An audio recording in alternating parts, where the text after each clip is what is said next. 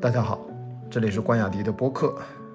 今天哎，半夜更新一段，终于不用拖到天亮了。就是想跟大家聊，我昨天刚看的一部电影叫《奈德》啊，其实英文名这是他的姓儿啊，叫 Night，N Y A D 啊，二零二三年的一部新片，我很喜欢啊，真的喜欢到我觉得看了是我不只是感动，应该是被深深的。击中我的心的那种感觉，因为这个故事天然就是我喜欢的类型，啊，那当然有一个中文译名叫“永不放弃”，游泳的泳，这讲的就是叫奈德，他大概在呃一九七八年的时候，他那个时候已经二十八岁，是呃极限耐力自由泳的长距离游泳的天才，啊，在国内他创下了很多国内的记录啊，国际的记录啊。但是他当时就自己大胆地设定了一个狂野的目标，就是要从古巴游到佛罗里达，全长一百一十英里啊，一百七八十公里的样子吧。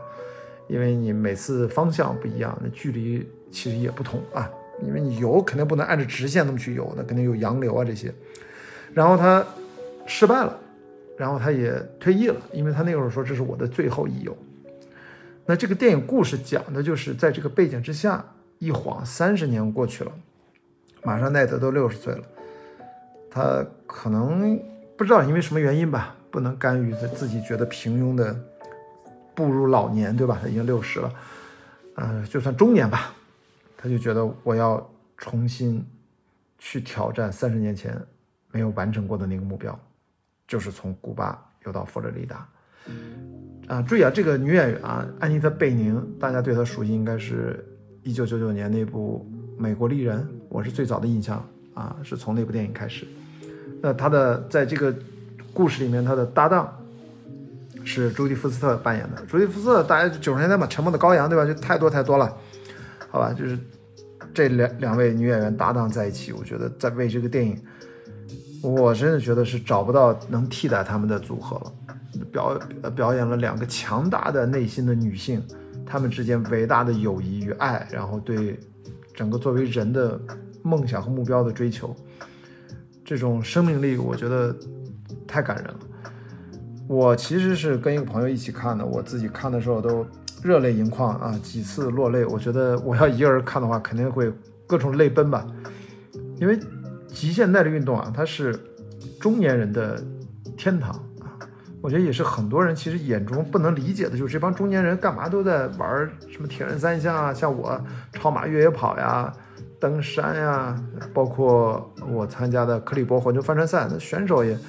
大部分都是中老年，真的，我们船上还有七十多岁的，你能想象吗？但是这就是人生命的有趣的地方，就是在我们从小懵懂，然后读书、工作、结婚、生子。开始从三十多岁，特别是到四五十岁再往后，我觉得人都在不断的思考，我这一辈子能做什么真正有意义的，对自己而言啊有价值的事情。所以这个电影，我觉得它真正触动的，就是让我隐隐觉得，其实最终吧，我现在不敢说我就是，我总觉得它提醒了我，我最终其实也会成为这样的人。我当然不可能取得他那样傲人的成绩，但是我内心总觉得成为这样的人才是我生活的目标。那你看这个电影里面啊，我我在没有看剧情简介，我是完全不知道的，就是我以为他就游那么一次，结果呢，一九七八年的他第一次尝试。电影的故事是讲的是二零一一年他又开始，八月份他就先挑战了一次失败，然后呢休息了一个月之后再挑战了一次又失败。但是都是因为有各种的水母啊，有各种的洋流，各种奇怪的原因，的确是太难了。因为当年他还是用那个铁笼子罩着它，保护它嘛，防鲨鱼。他现在找到一种新的防鲨鱼的方法，就完全不需要笼子啊来保护自己。那么到了二零一二年，他又休整一年，第四次挑战还是失败，团队也都没钱了，大家都都扛不下去了，赞助商可能也不给力等等，团队就分崩离析。包括他最强有力的战友啊，朱迪福斯特扮演的这个好朋友，其实也都跟他撑不下去了。说，我觉得认为他是不是可以收手，就放弃这个目标。但这个时候，奈德就给出了一个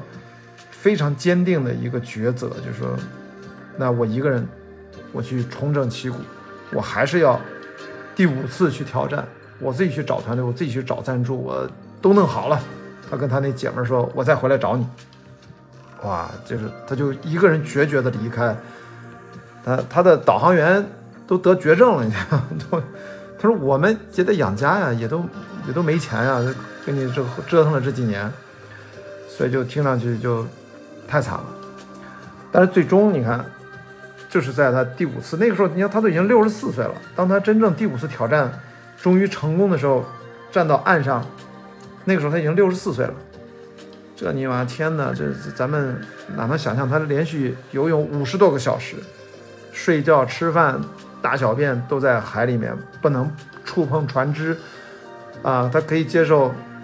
医生的这个对他的问询，也可以。去寻求补给，但是他必须得靠一个人去游完这一百一十英里。所以这部电影我真的觉得是一次又一次的在击中我。这个电影好像拍的很平淡，甚至我那朋友都问我说：“怎么回事？这个电影好像也一开始没说清楚，他为什么怎么就要就要去这个又要重燃三十年前的一个斗志没有完成的目标，他怎么就要决定出发了？”所以我说这个你看就很难跟身边的朋友去沟通去理解，但是我觉得这一对导演夫妇，他们是非常清楚的，因为这对导演夫妇叫伊丽莎白柴什么，哎，反正他那个名儿特别难念啊，我也我也不会念他那姓儿，马萨什么来来历什么的，但是她老公那名字好记一点，金国威叫 Jimmy Chan，啊，这两口子大家都知道嘛，这个叫 Free Solo 是吧？徒手攀岩，还有嗯之前金国威拍的。呃，他拍的都是纪录电影、纪录片电影，我觉得都是我觉得每一部都特别好。他们前阵不是还拍了一个，呃，关于那个泰国，呃，就是那个山洞下面救人的那个电影啊，那个拍的也不错。所以这次奈德，我觉得是非常适合他们俩去拍的。我一一直跟身边的朋友，其实我试图跟他解释啊，我觉得在耐力极限运动，我觉得中年人是有机会释放出那种一般人无法想象的运动潜力。啊，但是这个注意啊，就是你要避免受伤，那就必须要有非常科学的认知，你要充分的学习，在这个基础上，你再进行大量的有效的训练，然后你再去面对，就是不可计量的伤痛与折磨，在这个过程当中，你会完全发现新的自己，重新塑造自己，你只要出发，你有机会就能到达自己的彼岸。我说呢，我面对朋友的这个疑问啊，就好像剧作上是不是有点轻跳了？怎么上来就直接说他就要出发了？我说我呢，我我我当时就没法跟他解释。我现在跟大家去回想一下，我说我好歹也也有了十几年在陆地、海洋啊不同的这样的领域的耐力极限运动的经验，所以我对这样的故事、这样的人物啊，虽然它是真人真事儿啊，这是个故事片，但是它也是真人真事儿改编的故事片，我是深深的共情。因为我能够感觉得到，就是当使命向你召唤的时候，其实你不需要向任何人解释说明，你只需要说服身边这个最重要的那么几个人就够了，然后就是出发。所以我觉得我自己，包括今年二零二四年的一些目标，不是说我们上半年争取要去去，应该去英国吧，去。去学帆船更高级别的驾照，其实说白就是驾照，就是要继续学帆船了。很多朋友很奇怪啊，你克利伯环球帆船赛都都拿了年度总冠军了，你你你跑过环球四万七千海里，你帆船这事儿没完呀？我怎么跟他解释？我说这其实才刚刚一扇门刚刚打开，后面有太多的值得去学习的东西太多了。那我哪怕先从考一个专业的执照开始嘛，那个执照。要一级一级的往上考，我不知道我能不能考到最高级，但是我必须要考到最高级。这是一个巨大的学习的门槛啊，输出的劳动量，因为它都全英文学习啊，我我也不知道我会怎么样，但是我就得赌一把。我觉得要去，真的要拼一下，就是全身心的投入学几个月，我能不能拿到一个我能拿到的这个东西，我也不知道。所以我觉得这是。反正疫情差不多也过去了嘛，我这身体，我觉得在疫情后阳了不是很多次嘛，我也从来没有做剧烈的运动，我是在让身体保持一个正常的状态，慢慢的恢复。呃，因为我也我也不知道现在科学研究到底这个阳了，像我们阳了几次之后再做极限运动会怎样？反正郑毅没有问题，因为他年轻嘛，他一直在全世界打比赛，他恢复的应该蛮好的，可能也有一些差别吧。回头我还没跟他交流。那我毕竟年纪比他大这么多，所以我其实非常保守，所以我在过去一年没有做任何的过于激烈的运动，但是并不代表我不运动了呀，那么都是要等待嘛。所以我看到这样的电影，我特别欣慰啊！我想今天跟大家交流，就是觉得我们整个人类就是需要像 Knight 这样的人，因为这样的人，他需要如此强大的好奇心、坚毅力，还有狂妄自大的那种决绝，才有可能让整个我们的人类文明不断的向前探索。我觉得这是这样的人存在的意义是非常重大的，但他在很多人眼里面，他就是疯子，他就是不可理喻的人。当然我也能理解啊，我也能理解。所以，我今天我借着日更播客关雅迪，我其实也是想通过这样的一个表达，其实也是跟大家做一个预告嘛。我今年二零二四年是有一个很重要的任务，呃，读书。我觉得如果要去呃学传学的顺利的话，下半年其实我的那个博士开题没有那么容易开的。如果依然没有什么灵感，那我到时候也会申请休学一段时间。我觉得多思考一下，多想一想，不着急。这个博士不用。逼着自己一定要四年内怎么一定要毕业？我真的不是这样的想法，先让学习慢慢的打开，好吧？那我今天就是借着这个《Night》啊，非常推荐给大家，非常好的导演，非常棒的演员安妮特·贝宁和 Judy Foster，简直演的太棒了。他们之间深切的情感友谊，我真的无法想象还有谁能比他们俩演绎的更好。特别是当他第五次出发的时候，Judy Foster 突然又出现在他的面前，他说我不参加，最后他还是来了。他就跟他讲了那一句话，哇，我真的受不了。他说：“我想了很多，不管怎么样，如果你这次要去，你有可能会死，那我一定要在你身边，